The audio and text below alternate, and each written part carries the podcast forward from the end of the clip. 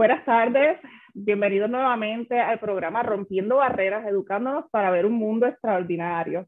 Hoy estamos celebrando el último día que vamos a estar hablando sobre lo que es el autismo, porque el mes de abril, ¿verdad? Es el mes sobre la concientización de este diagnóstico del trastorno del espectro del autismo. Y para eso, pues tenemos acá unos compañeros que nos vienen, ¿verdad?, a educar un poco sobre lo que es este diagnóstico y hacernos conocer más sobre los, los diferentes tipos, eh, de todo lo que podemos encontrar, que podemos ver de manera diferente cada uno de, de estos individuos. Así que la tarde de, hoy tenemos por acá a Mónica Ortiz, psicóloga clínica, especialista en lo que es el autismo, ¿verdad? El trastorno del espectro del autismo. Ella va a estar participando como miembro profesional que trabaja con este tipo de diagnósticos.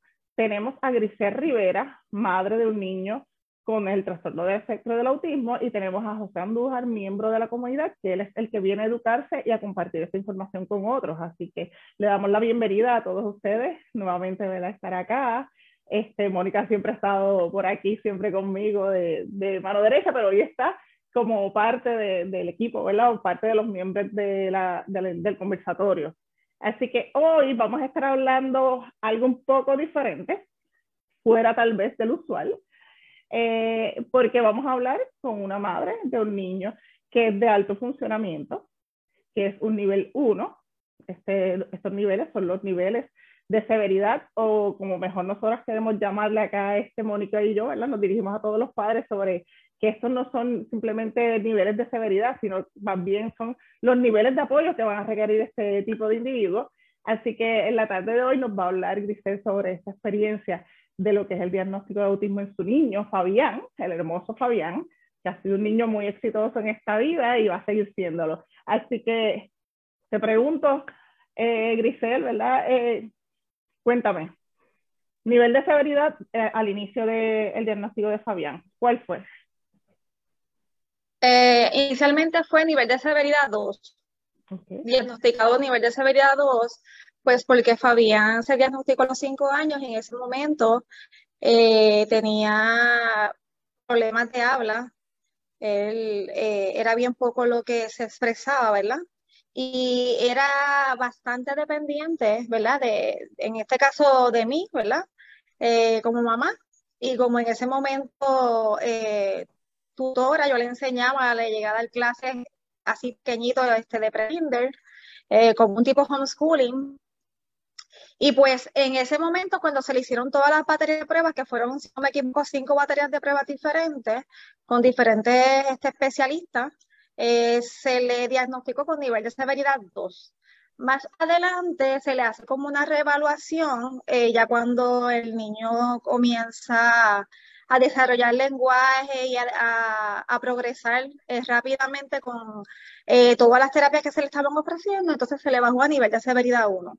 Y actualmente, hasta el sol de hoy, está en nivel de severidad 1. Ok. Eso es bien importante lo que acabas de decir, ¿verdad? Y creo que, que Mónica nos puede hablar un poquito sobre eso también. Pero te pregunto, Grisel, eh, ¿crees que es bien importante que, estas, que las personas conozcan sobre este diagnóstico y sobre la diferencia entre un nivel de severidad a otro? Sí, yo como mamá siempre he sido bien, bien clara y transparente en el diagnóstico de Fabián. Eh, tan pronto yo supe, desde el primer día que se, que se nos dijo sobre el diagnóstico, yo me encargué de que toda mi familia, de todas mis amistades, eh, ya en ese momento él iba a integrarse en una escuelita, eh, supieran sobre el diagnóstico del nene. yo pues rápidamente tenía este apoyo que en, en, aquel momento fue mi suegra, que pues ella conocía bastante sobre la condición y entonces empecé a empaparme sobre información y a entender la condición porque a pesar de que más o menos ya teníamos eh, una sospecha de que era autismo, eh, no sabíamos, ¿verdad?, que nos íbamos a enfrentar con ese diagnóstico. Este, y pues rápidamente a toda la familia, a todos los allegados, hasta el sol de hoy yo siempre he sido así. Yo siempre digo, donde quiera que voy, que no conocen a Fabián. Y no es que, no es que lo esté eh, poniéndole un sello, es que para mí es bien importante que ellos entiendan ciertas, eh, ciertas formas de actuar, que muchas veces para muchas de las personas son formas de actuar raras, ¿verdad? Y, antes de que entonces le diga raro al nene, yo pues obviamente siempre, eh, ese es mi pie forzado. Y, y, todo el mundo me dice, ay, pero es que no lo parece, eh, si no lo dices, este, no nos enteramos, pues porque físicamente el nene eh, no posee unas características como en otras condiciones, eh, por ejemplo, como síndrome Down, ¿verdad? Que ya tú tienes esas características físicas que tú ya sabes que ese niño o esa niña, ¿verdad? Posee ese, ese síndrome. Pues en el autismo es bien diferente, es bien variado, eso no, no, se, no se observa de, de, esa manera. Eso es y qué bueno que lo mencionas porque sí, de esta manera muchas personas pues se concientizan, por eso es tan importante este mes, ¿verdad? Y que la gente conozca sobre lo que es el diagnóstico, porque esa es una de las características principales, que ellos no presentan ninguna este, característica o señal física que nos pueda dejar saber que pues tiene este diagnóstico. Sí hay unas conductas, pero no unas características físicas. Pero tal vez sobre esto nos puede hablar un poquito Mónica sobre lo que es lo de los niveles, el por qué el cambio de los niveles de, de Fabián de un nivel 2 a un nivel 1. ¿Esto puede pasar? Mira, realmente en el autismo se conocen, ¿verdad?, lo que son tres niveles de severidad o tres niveles de apoyo. Eh, y esto viene con lo que es el DSM-5, porque antes estos niveles no, no estaban. Así que estos niveles realmente se dividen en nivel 1, que va a requerir ayuda, nivel 2, que va a requerir eh, ayuda o apoyo sustancial, y nivel 3, que va a requerir mucha ayuda y mucho apoyo. Eh, realmente los niveles de severidad no son, si en cierto punto de la evaluación se le diagnostica, como pasó con Fabián, que un nivel 2 de apoyo de severidad pues no necesariamente quiere decir que se va a mantener así durante toda la vida. Con las intervenciones pertinentes y, las, eh, y tratamientos recibidos, definitivamente, y si vemos una evolución en lo que es el, desarrollo, vamos, a ver que va a haber una disminución en ese nivel de severidad, como ocurrió con Fabián. Sin embargo, está el otro, el otro extremo, ¿verdad? Que por algo en el desarrollo, por algún factor específico, o porque no se reciben las intervenciones pertinentes o las que fueron recomendadas, puede haber un aumento en esa severidad. Porque entonces estamos viendo que, como bien les dije, este nivel de severidad no permanece estático, es dinámico. Realmente este nivel se otorga en cierto punto cuando se evaluó, en el momento de la evaluación, eso fue lo que se observó. Más sin embargo, esto puede cambiar durante la evolución o el crecimiento de, del chico o la chica. Mónica, ahora que, mencionas esto, real, Ajá. y perdona que te interrumpa, ese nivel 1, ¿qué características tal vez puede tener un nivel 1 a diferencia de un nivel 2 o un nivel 3? O sea, en cuanto a apoyo, ¿cómo entonces una persona puede decir, ah, pero es que, porque es que lo he escuchado y lo hemos pasado nosotros también, es que me dicen, es que mi amigo tiene un niño nivel 2 y no es igual que mi hijo. porque tú me estás diciendo que es un nivel 2 si mi hijo se comunica más? ¿O por qué razón me estás diciendo que es un nivel 2 si no, no son iguales? ¿Hay alguna razón por la que... Realmente, por eso es que este diagnóstico es conocido como un espectro. Cada niño tiene un perfil individual y aunque se considere que requiere ayuda sustancial, que sería el nivel 2, no necesariamente vamos a ver a un niño con autismo igual a otro, porque puede, como es, un perfil, puede que tenga fortalezas en el área comunicativa, pero que tenga debilidades o necesidades en lo que son las eh, conductas repetitivas o estereotipadas. Igual puede que entonces a nivel de conductas no verbales tenga necesidades, pero entonces haya otro niño que eh, establezca un buen contacto visual.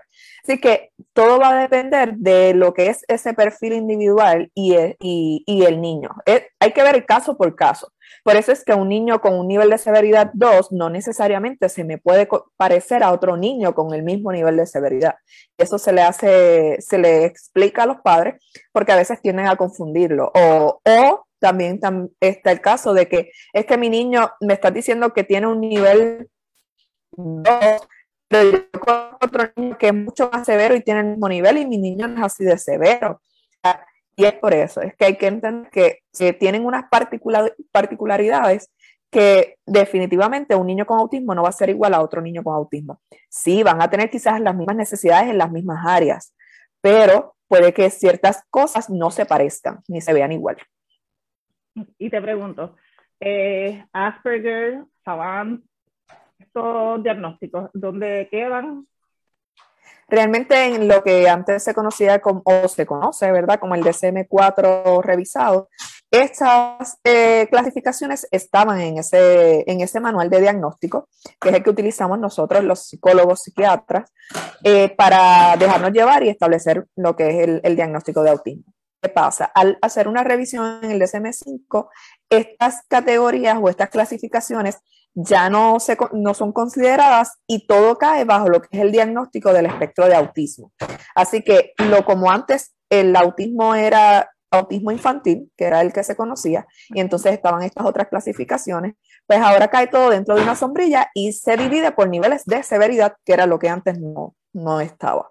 Igual, antes el diagnóstico de autismo era dividido en tres categorías, en tres clasificaciones, en, en, tres criterios principales y ahora se divide, se divide en solo dos, que los principales son déficit en comunicación e interacción social y eh, conductas repetitivas o estereotipadas. Es bien interesante y bien importante, ¿verdad?, que las familias lo conozcan.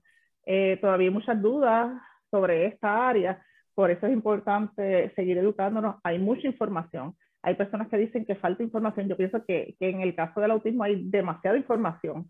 Tanta información que no es toda eh, efectiva o apropiada y pueden haber muchas confusiones. Así que es bien importante que compartáis esto, con nosotros porque así nos podemos educar y poder educar a otros que en algunos momentos están un poco erróneos. Muchas familias tienden a decir que tienen Asperger porque piensan que es como si fuera algo aparte y como si esto fuera mejor que otra cosa. Pero menos, o menos severo que el autismo. O sea, a veces, a veces, y realmente todavía hay ciertas concepciones que están en debate y que todavía se está eh, debatiendo si se mantiene el nombre, si, se, si, no, si no se mantiene, pero realmente pues eh, ya cae todo bajo lo que es el espectro de autismo y el nombre de Asperger o el diagnóstico de Asperger pues ya no se está considerando y queremos mencionar, ¿verdad? Que esto es al día de hoy. Al día de hoy, pues estamos en que estamos nivel 1, nivel 2, nivel 3. Sin embargo, todas esas personas que fueron diagnosticadas antes de salir de este DSM-5, pues llevan su diagnóstico hasta que no sean reevaluados nuevamente, ¿verdad? Y cambie ese, ese informe. No significa que va a ser una diferencia que ahora dejó de ser Asperger y ahora es nivel 1, no. Tal vez siempre ha sido nivel 1, pero no está escrito en ese informe, así que es simplemente es parte de la información. Eh, Grisel, te pregunto, al ser un niño de tan alto funcionamiento como es Fabián, ¿cuáles fueron esas características que viste que en aquel momento dijiste, ay, yo pienso que tal vez él puede tener autismo? O sea, ¿qué fue exactamente lo que estuviste viendo en ese comienzo? Eh, Fabián desde bien bebecito, tres meses. Él mismo se regulaba eh, meciéndose en el bouncer o meciéndose en el car era donde el único podía dormir bien, porque se mecía él solito. Yo tengo videos de él meciéndose desde los tres meses solito. Y entonces él siempre estaba bien irritable, lloraba todo el tiempo. Y yo pensaba que era que pues no lo estaba alimentando correctamente porque yo lo lactaba y entonces toda mi familia pensaba que era que el nene no se llenaba, ¿verdad? Este, pues, supuestamente no, producía mucha leche. Eh, pero conforme fue pasando el tiempo, llegaron los, seis meses y el nene ya se le había quitado la leche materna y estábamos dándole eh, biberón y el nene seguía irritable y tenía muchos problemas gastrointestinales. Él, su primer año de vida, básicamente, él la pasó eh, yendo a salas de emergencia y hospitalizándolo constantemente porque el nene padecía mucho de problemas gastrointestinales, este, muchas diarreas. Eh, y se dice que el segundo cerebro del cuerpo es el, ¿verdad? El sistema digestivo y todo lo que tiene que ver con los intestinos. Eh, y pues él presentó ese tipo de problemas. ¿Cómo es que se dice? Irritabilidad, eh, problemas gastrointestinales.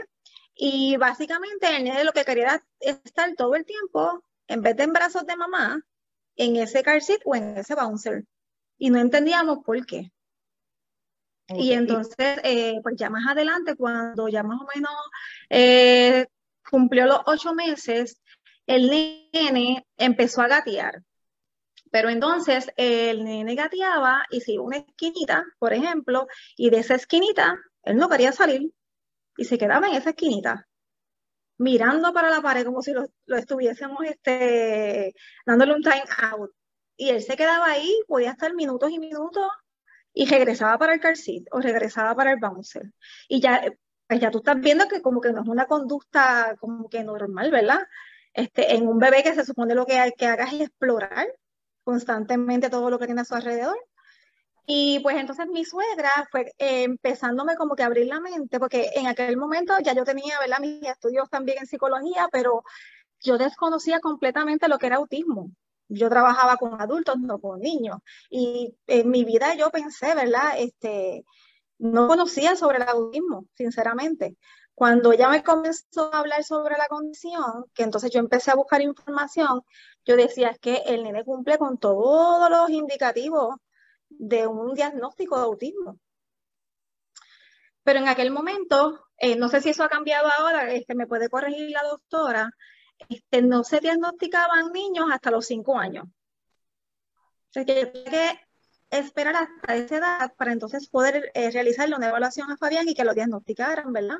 Eh, con, con, con, su, con su condición. Sí, realmente eso estaba también estipulado en el DCM4, que tenía que ser un diagnóstico que se tenía que dar después de los tres años. Eso ahora también se, en, este, en esta revisión se elimina y ya no hay un límite de edad para poder dar el diagnóstico.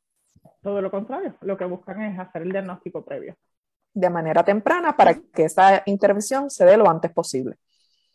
Claro, porque entre más rápido tú intervienes y sabes, como yo siempre decía, entre más rápido yo sepa qué es lo que tiene el nene, más rápido, ¿verdad? Uno, uno actúa y uno se mueve. Ya a los tres años, Fabián se le había diagnosticado con problemas de habla y ya estaba bajo el Departamento de Educación Especial tomando sus terapias de habla ocupacionales. Fabián tiene una escritura excelente, perfecta. Él recorta hermoso, él pinta más hermoso todavía, dibuja precioso pero yo sé que es parte de sus talentos, pero yo se lo también se lo, ¿verdad? Se lo, se lo atributo mucho a esas terapias tempranas.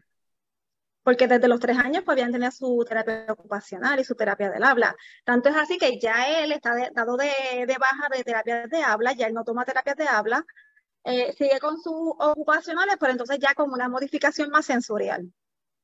Claro.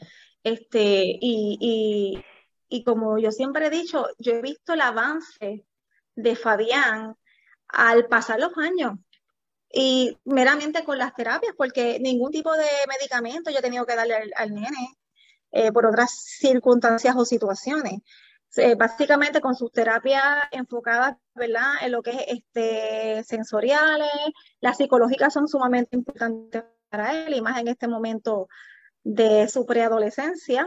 Eh, y, con eso yo he podido, hemos podido progresar un montón, ¿sí? ¿Verdad? No te voy a pintar todo de rosa, eh, no todos los días son bonitos y son este, de felicidad.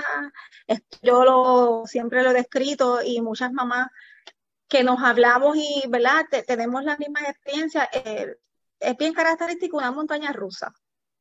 Tú te montas y te subes y de momento, y ese día fue horrible, ese día lloraste, ese día fue una crisis, ese día fue el, día más largo de tu vida, este, y para el niño, pues, me imagino que peor, pero entonces al otro día, emociones, alegría, este logro, así es el autismo.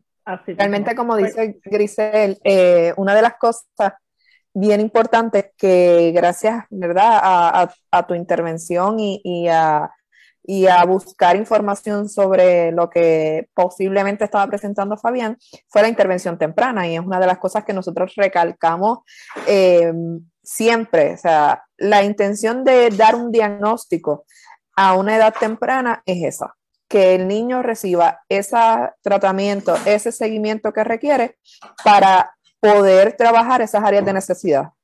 Y, y, entre más temprano, pues definitivamente mejor y va a ser de mayor beneficio al niño porque lo que queremos que él desarrolle una área tanto para luego cuando vayan aumentando estas demandas del ambiente, estas demandas escolares, él tenga las herramientas para poder lidiar con ellas. Claro, bien importante que, han mencionado y creo que es sumamente eh, necesario recalcar es que el diagnóstico es importante, porque así podemos comprender unas cosas, pero esas intervenciones son principales. Así que a veces estamos, bueno, a veces no, estamos en Puerto Rico estamos escasos de especialistas en esta área de diagnóstico de autismo. Así que esto, vamos a ver que en muchos de los lugares hay listas de espera de mucho tiempo eh, para tener una muy buena evaluación, porque ese es el detalle, no todo el mundo está capacitado para hacer un diagnóstico certero y no se confunda con otras cosas, porque hay muchos otros diagnósticos, y Mónica tal vez nos puede aclarar sobre eso, que tienen mucha relación con el diagnóstico de autismo, pero no necesariamente tiene que ser autismo. Sin embargo, eh, bien importante ¿verdad? buscar lugares especializados en esto. Y a veces esas listas de espera, pues mira, realmente hay mucha necesidad y hoy en día que nosotros hacemos esto a diario, nos damos cuenta que de muchos casos que nosotros vemos sí salen con el diagnóstico, así que en la incidencia está subiendo como espuma y queremos como que enfatizarle a las familias que lo más importante de un diagnóstico de autismo son las intervenciones.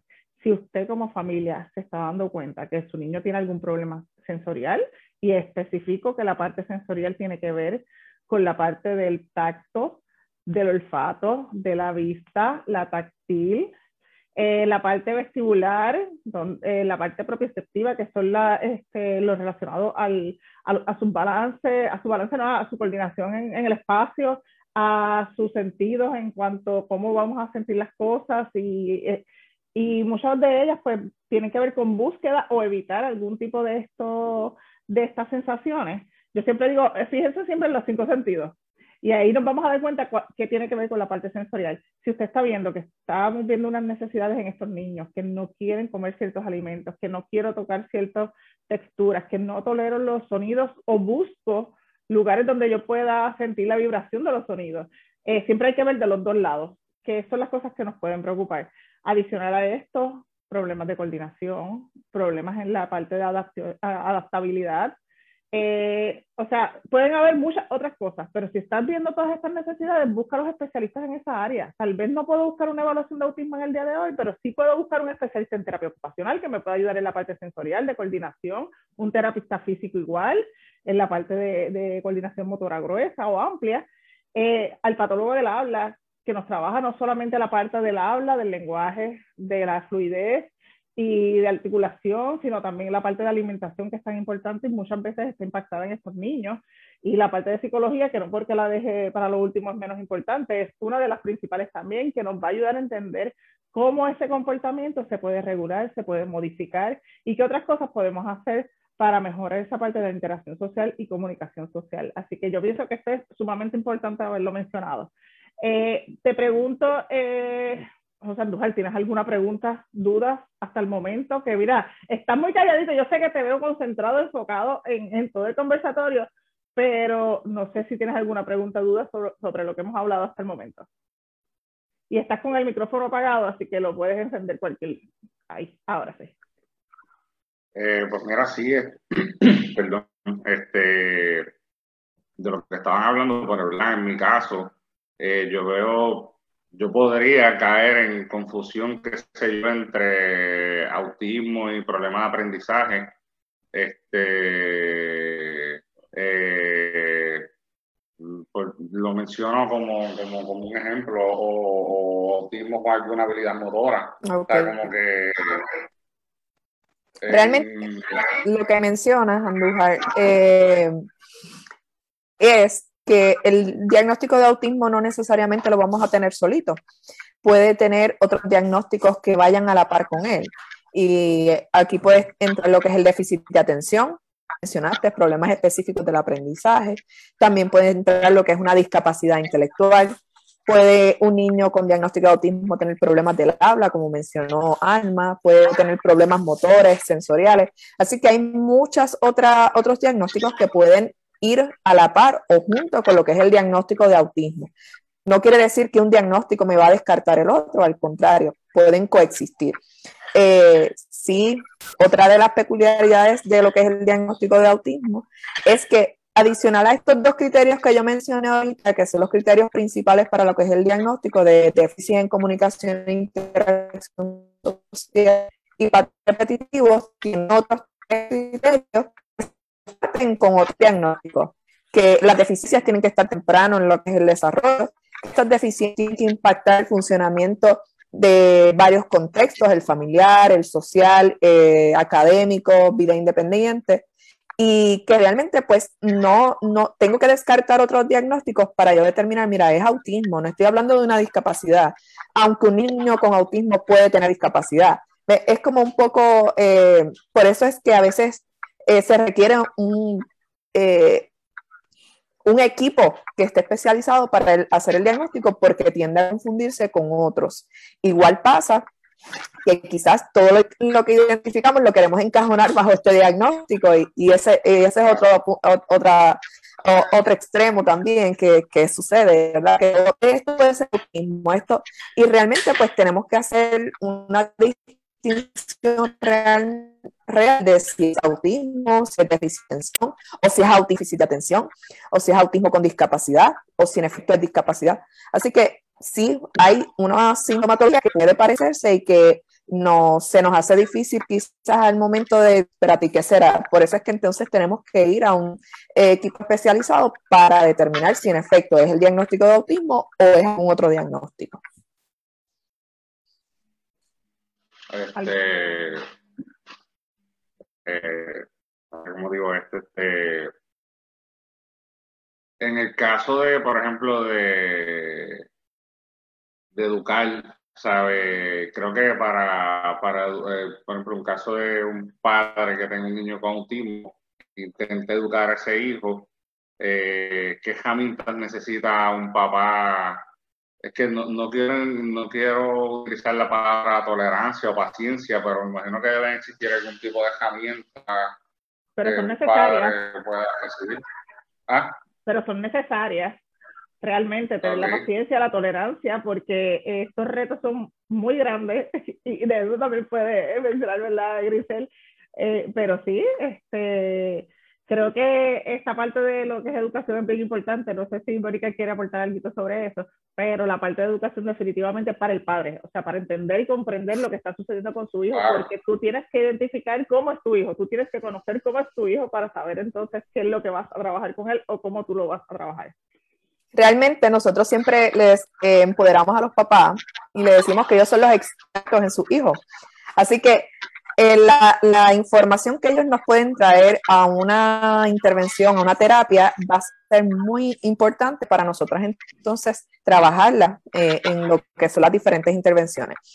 Sí, todas las intervenciones deben ir eh, dirigidas a lo que es el niño y la familia.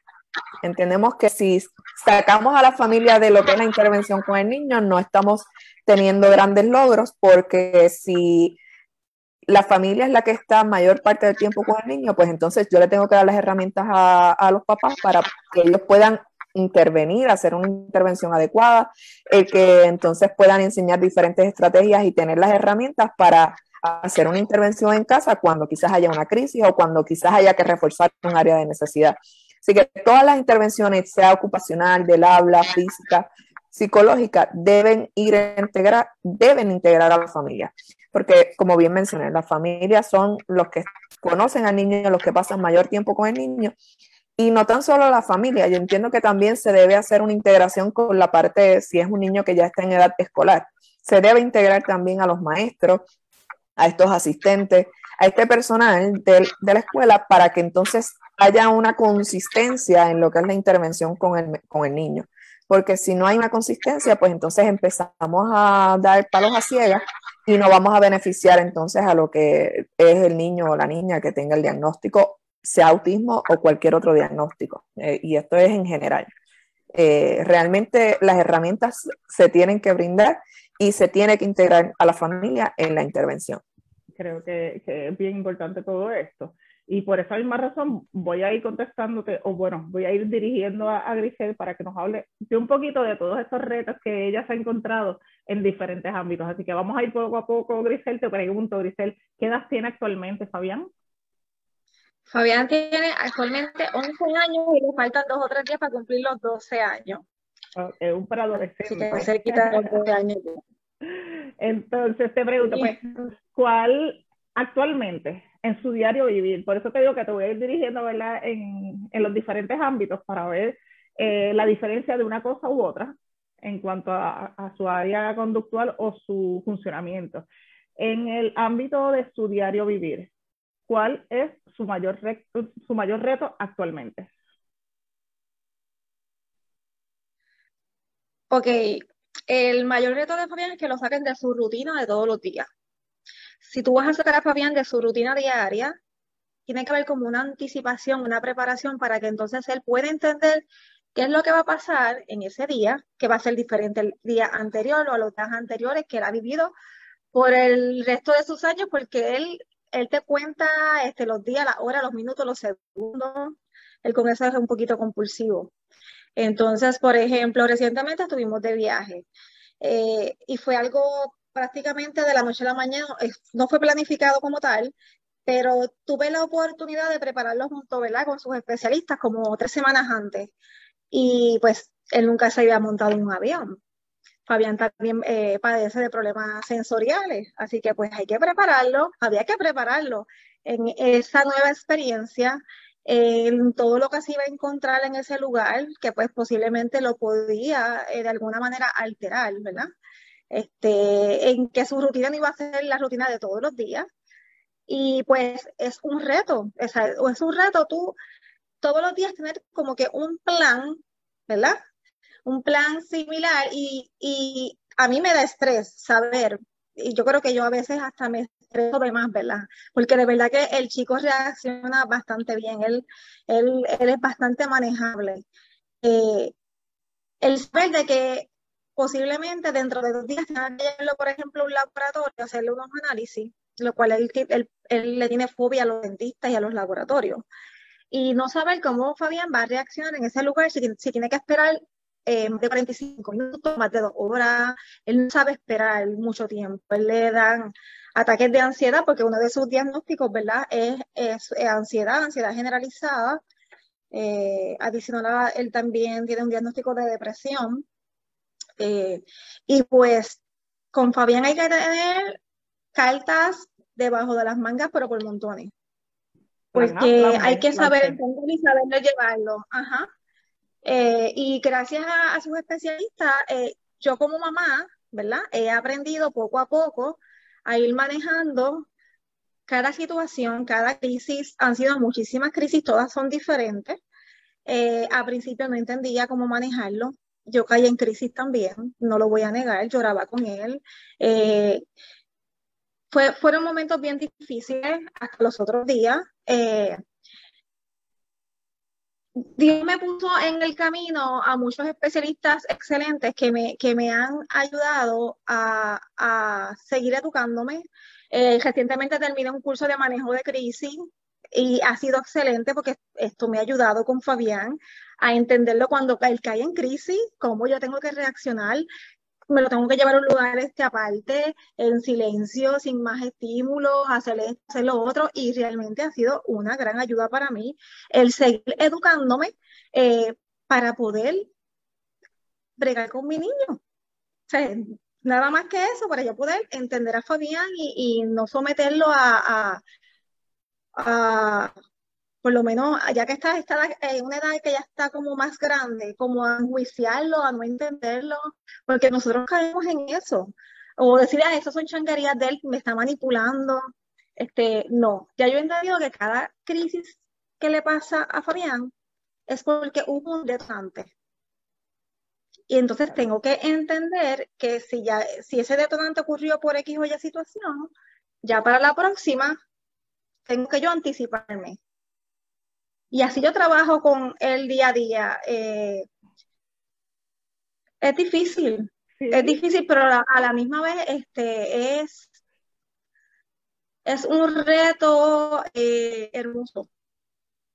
Pues creo que, creo que ya te tengo dos puntos bien importantes que voy a mencionar luego que terminemos este, las cuatro áreas que te quiero preguntar porque has mencionado unos detalles que yo sé que le van a servir a muchas familias. Así que eh, los voy a ir anotando en mi mente. es más, lo voy a anotar en un papel porque si no, de momento se me va. Pero los voy a mencionar después que discutamos las cuatro.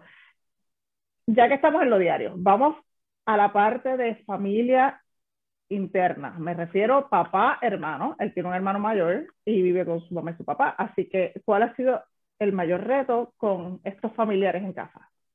Ok, Elian tiene, este, Fabián tiene un hermano menor que es Elian. Elian tiene ocho años. Elian es un nene bien maduro que a, a mí me, me, me, parte el corazón de alguna manera porque yo, yo me culpo muchas veces de que he dejado a un lado eh, cosas que le gustan a Elian, eh, porque mi esposo pues trabaja básicamente 12 horas está todo el tiempo trabajando y yo estoy solita con los nenes en casa. Y si él está aquí por lo menos trabajando aquí virtual, él se, encierra en su oficina y yo no lo puedo interrumpir para nada prácticamente. O sea que mamá es la que carga con el mayor peso, ¿verdad? De, de la crianza de los niños y, y básicamente del de, poder eh, manejar las crisis de Fabián. Eh, entonces, Elian, aunque no lo crean, para mí es como que un apoyo. Porque aunque tenga ocho años, Elian es bien maduro, y él ha logrado entender de alguna manera a su corta edad la condición de su hermano. Y a veces yo digo, wow, ah, yo me sorprendo. Nosotros estamos todas las semanas en terapia, de lunes a sábado. Y él tiene que esperar tanto tiempo porque su hermano salga de terapia. Y yo no puedo llevarlo a jugar deportes, por ejemplo, él quiere jugar el baloncesto, jugar, él le encanta el béisbol, el soccer, y él dice, mami, no, después, este, cuando papi ya esté un poquito, un poquito menos ocupado, que papi me lleve.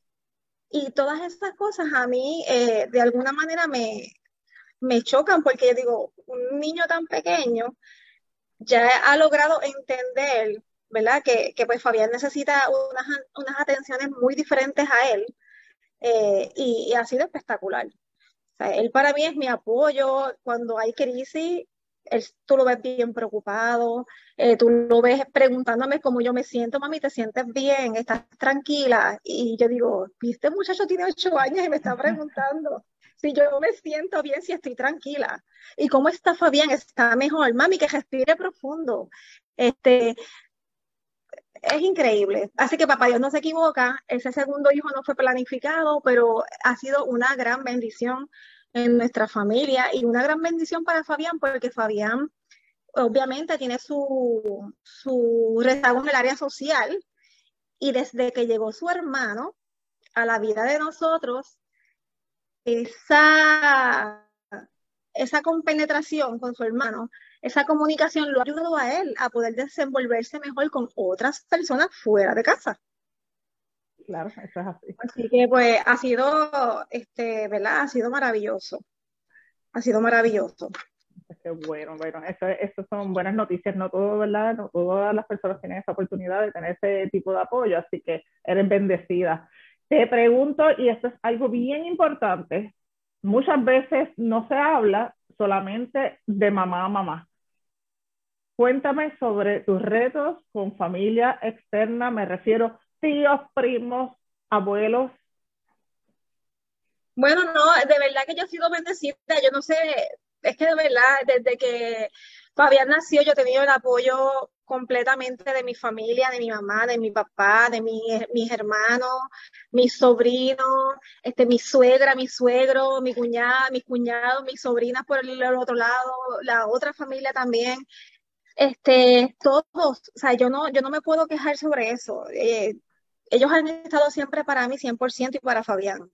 Eh, así que yo he sido bendecida y yo vuelvo y lo repito, desde que Fabián, este, por ejemplo, empezó preescolar, todas las maestras que le han tocado a Fabián han sido espectaculares. O sea, han sabido manejar el nene, han sabido, este, no sé, ha sido, Dios ha movido la mano en todo el plan de Fabián y, le ha tocado lo mejor de lo mejor. Y yo espero que siga siendo así, porque realmente cargar, ¿verdad? No es una carga para mí, pero eh, es un alivio saber que si en algún momento a mí me pasa algo, Dios me proteja, ¿verdad? Este, yo voy a estar tranquila, me voy tranquila, lo que, porque yo sé que Fabián no se va a quedar solito. Y va a tener gente a su lado que lo va a entender y lo va a apoyar y lo va a querer y no va a dejar que nadie le haga daño. Y yo por esa parte estoy tranquila. Qué bueno, pues excelente que la familia sea así, definitivamente.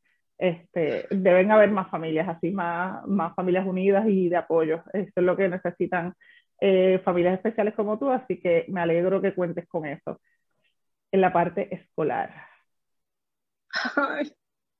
Bueno, en la parte escolar no me quejo con los maestros, son excelentes también. De lo que me quejo es del Departamento de Educación, por eso son otros 20 pesos.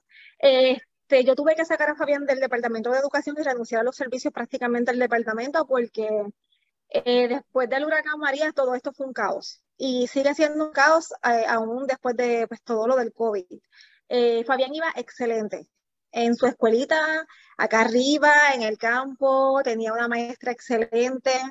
Llega el huracán María, saben que pues suspenden clases, por muchos meses no hubo clases en las escuelas en Puerto Rico y entonces el nene me pedía estar en la escuela, pues tuve que ponerlo en un colegio privado. Desde ese momento, Fabián perdón, no volvió a pisar una escuela pública. Hasta el sol de hoy, Fabián sigue en un colegio privado con servicios unilaterales. Eh, ¿Qué servicios unilaterales? Servicios unilaterales es que pues Fabián no tiene los mismos acomodos eh, que tienen otros niños que gozan. De, de, estar en una educación pública eh, y que tengan algún tipo de diagnóstico. Fabián únicamente pues goza de los servicios de terapias, ¿verdad? ya sean psicológicas, del habla, ocupacionales, más nada. Entonces, eh, eh, por cuestiones de, del departamento, pues le tocaba, por ejemplo, solamente una terapia psicológica a la semana, cuando él necesitaba más de una terapia psicológica, eh, ciertos acomodos, pues no los podía solicitar, eh, pues porque estaba en un colegio privado y pues para ellos pues no existe eso. Pero vuelvo a decir otra vez que tengo la suerte y la dicha de que él está en ese colegio donde está ahora, que ellos han sido maravillosos con el nene también. Todos los acomodos que hemos pedido se los han dado y no, ellos no tienen por qué hacerlo de esa manera porque son un colegio privado. Pero hemos tenido la dicha de que ha sido así. Aún así, Fabián ya creciendo, pues ya ustedes saben que ya cuando se entra en la edad de la preadolescencia, el niño empieza a ser más consciente de lo que, le, está sucediendo, empiezan a compararse, empiezan a ver como que hay unas cosas que no son iguales a, los demás compañeros. Y entonces esta es la verdadera etapa del reto que estamos pasando ahora con Fabián. Eh, tanto cambio en su vida, eh, huracán María, después ahora pandemia, eh, pues han, traído unos rezagos en Fabián en cuanto al área emocional. Y pues eh, esa es la área donde estamos ahora más reforzando, esa área emocional, esta área eh, que tiene que ver con la autoestima, eh, que tiene que ver con la socialización, porque automáticamente estuvieron un año y medio encerrados en las casas. Este tipo de niños como Fabián, con, con, con esta condición, este, todo lo que era terapia, este, actividades extracurriculares, pues se vieron afectadas y eso era support para él. Él, estaba, él estaba en los Boy Scouts y él le amaba a los Boy Scouts. Pues dejaron de dar Boy Scout por la pandemia. ¿Qué pasó con el nene? Dejó de salir al exterior.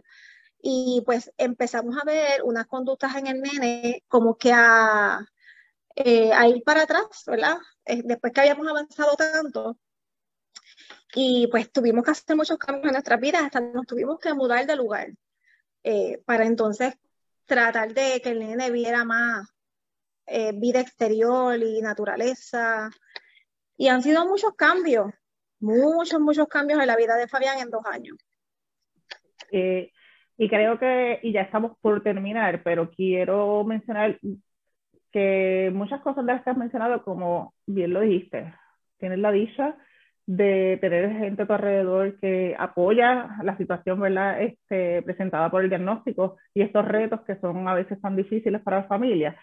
Eh, sin embargo, pues tengo que mencionar que no todas las familias cuentan con lo mismo que tú cuentas, así que de, verdad eres bendecida. Sin embargo, voy a mencionar unos detalles muy importantes que creo que todas las familias deben escuchar y lo mencionaste en varias ocasiones, la anticipación. Mencionaste la anticipación y creo que esto es esencial para todo, mira, ni siquiera para último, para todo el mundo. Si tú no estás anticipado, tú reaccionas de manera este, diferentes porque no estabas preparado para un tipo de cambio. Así que ese es uno de los puntos bien importantes que mencionaste. Otra de las cosas es que te has ido educando sobre diferentes temas relacionados que a veces tal vez los cogiste sin pensar que iban a ser directamente de, con el diagnóstico de Fabián y mira, me funciona y es por la, la educación que has ido obteniendo. Así que siempre recalco que en este programa y mi palabra favorita es esta misma, educación.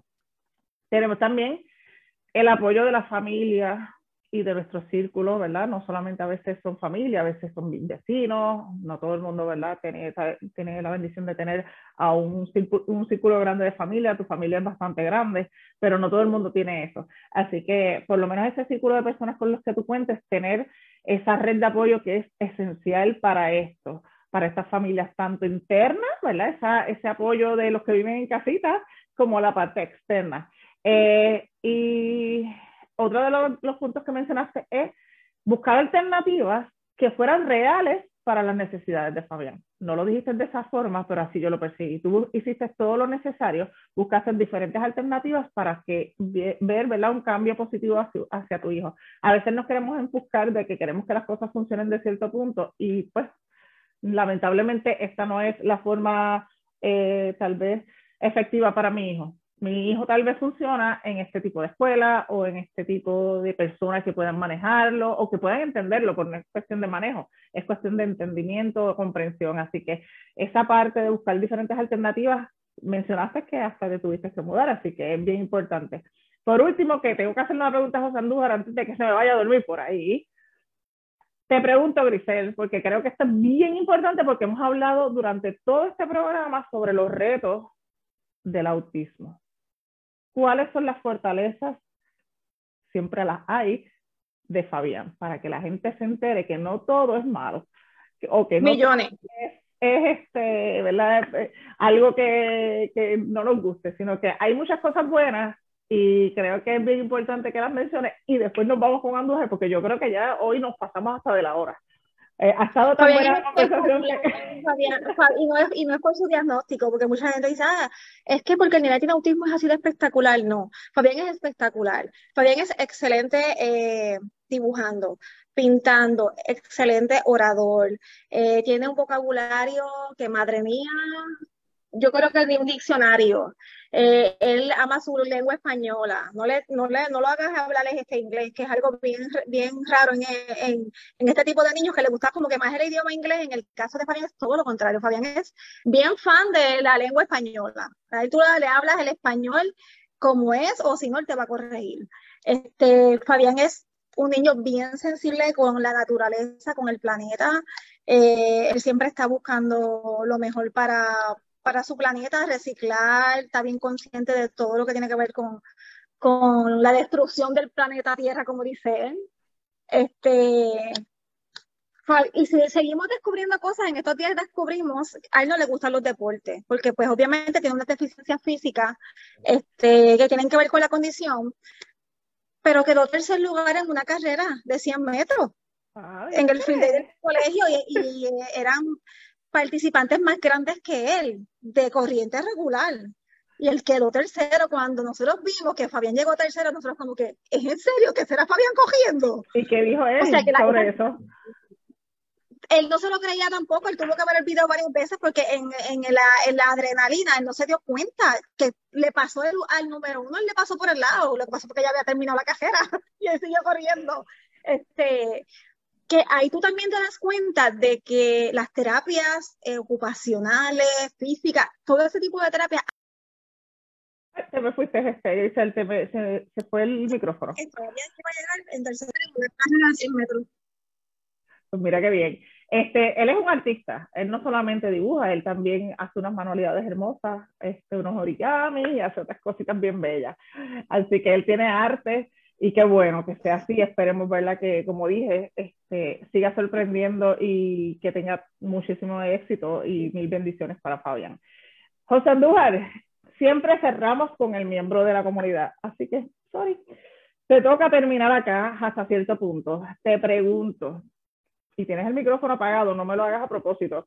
Eh, ¿Qué has aprendido en el día de hoy? ¿Qué tú crees que tú no sabías que te enteraste hoy y que posiblemente si te encuentras a alguien que necesite esta información, tú se la puedes compartir?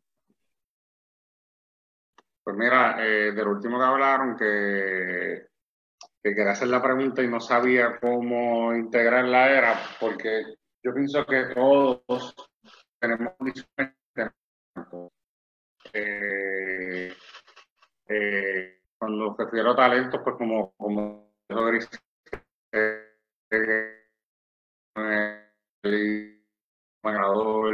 eh, eh, yo iba a ir por la parte de los deportes porque yo pienso que, que, que, los deportes siempre es algo bien importante para uno desarrollar hábitos que los lleva, que los después aplica en la vida profesional, ¿sabes? Porque en el deporte pues uno tiene que entrenar, tiene que practicar, tiene que alimentarse, tiene que hacer una serie de cosas. Este, disciplina, eh, disciplina exactamente. Eh, y, pienso que, que, que, sería bueno recomendarle a alguien que si identifica el talento que tiene un hijo, pues tratar de, de, desarrollarle ese, ese talento, ¿sabe? Y, y, mostrarle motivación por, por esa área.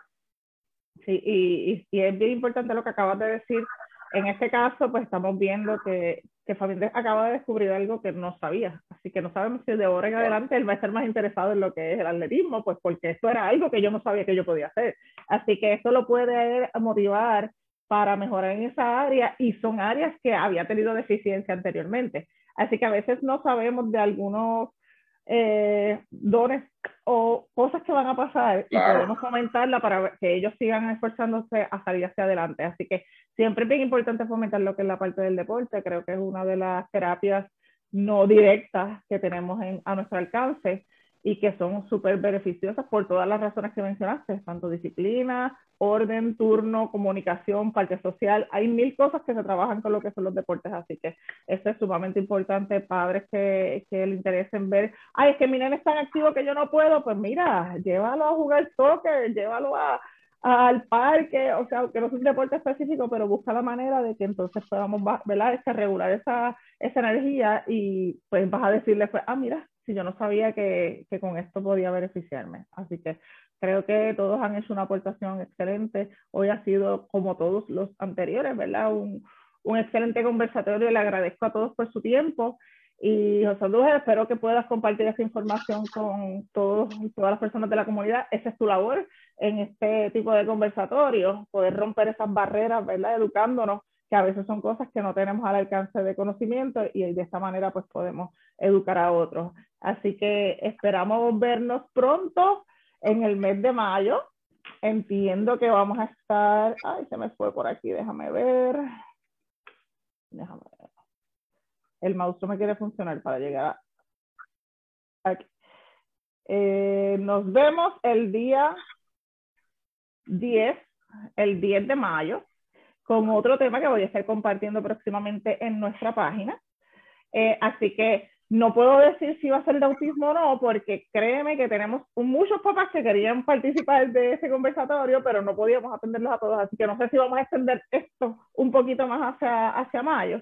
Así que les estaré notificando por las redes. Así compartan, compartan este video con todos los demás para que todo el mundo siga educándose. Adicional, recuerden que en la clínica ofrecemos eh, lenguaje de señas y está por comenzar. Tal vez en este no nos podemos anotar, pero mira, en los próximos sí, así que es bien importante romper esas barreras. Todos tenemos eh, tal vez alguna persona en nuestra comunidad con limitaciones comunicológicas y no necesariamente por sordos, sino por algunos otros este, trastornos que nos impiden esa comunicación verbal. Así que busquemos alternativas alternas y tenemos al alcance de nosotros clases excelentes en la clínica Inclusion Development. Eh, nivel básico, intermedio y avanzado, así que únete a nosotros y rompen, rompan esas barreras. Únete como comerciante a llevar a uno de tus empleados a recibir este curso sobre la campaña de Yo me comunico. Ay, se me olvidó, se me olvidó el eslogan, el, ¿cómo es? Déjame buscar aquí porque mira, se me fue. El, tenemos una campaña para todos los comerciantes que estamos inculcando a que unan por lo menos a uno de sus empleados a recibir el curso de señas, porque eso sería excelente, tener un pueblo que tenga eh, alternativas comunicológicas, así que sé tú el primero, el segundo, el tercero, porque ya tenemos a por lo menos dos comerciantes que van a estar con nosotros donde la campaña se llama yo promuevo, yo promuevo la comunicación y la inclusión en mi pueblo. Así que yo quiero que Coamo sea uno de estos. Así que compartan. Esa es la, inclusión real es esa. Así que eso está excelente. Sí, compartan, compartan con todos los comercios que tengan y no solamente en Coamo, queremos que todos los pueblos de Puerto Rico aprendan sobre esto, aunque no sean las clases en, en la clínica de nosotros, pero sí que inculquen ¿verdad? esa comunicación efectiva con otros. Así que nos vemos, muchas gracias y buenas noches, cuídense. Buenas noches. Buenas noches.